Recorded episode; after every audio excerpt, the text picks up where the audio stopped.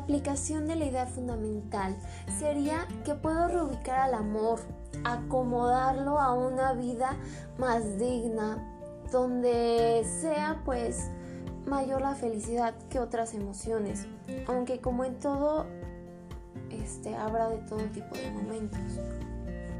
Y también por otra parte dejar a un lado todas aquellas sabidurías populares que son mentiras, como ejemplo es que el sacrificio y el amor van de la mano, eso es totalmente falso porque no necesariamente el sacrificio y el amor van de la mano. Algunas veces, en muy pocas ocasiones así sucede, pero no es siempre.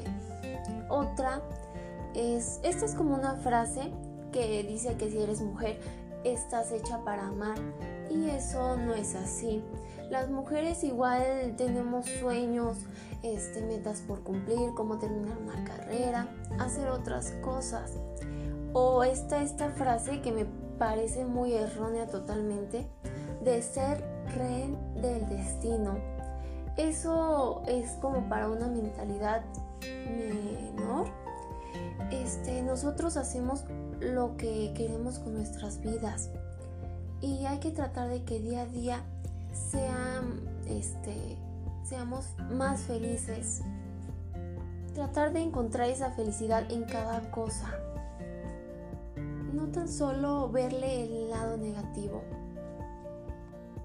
Algunas veces he sentido miedo y creo que es algo normal tenerle miedo al futuro, a lo desconocido, a equivocarse. Creo que eso sucede en todos los seres humanos, pero nunca es tarde para empezar de nuevo. Siempre habrá un comienzo para remediar lo que se hizo.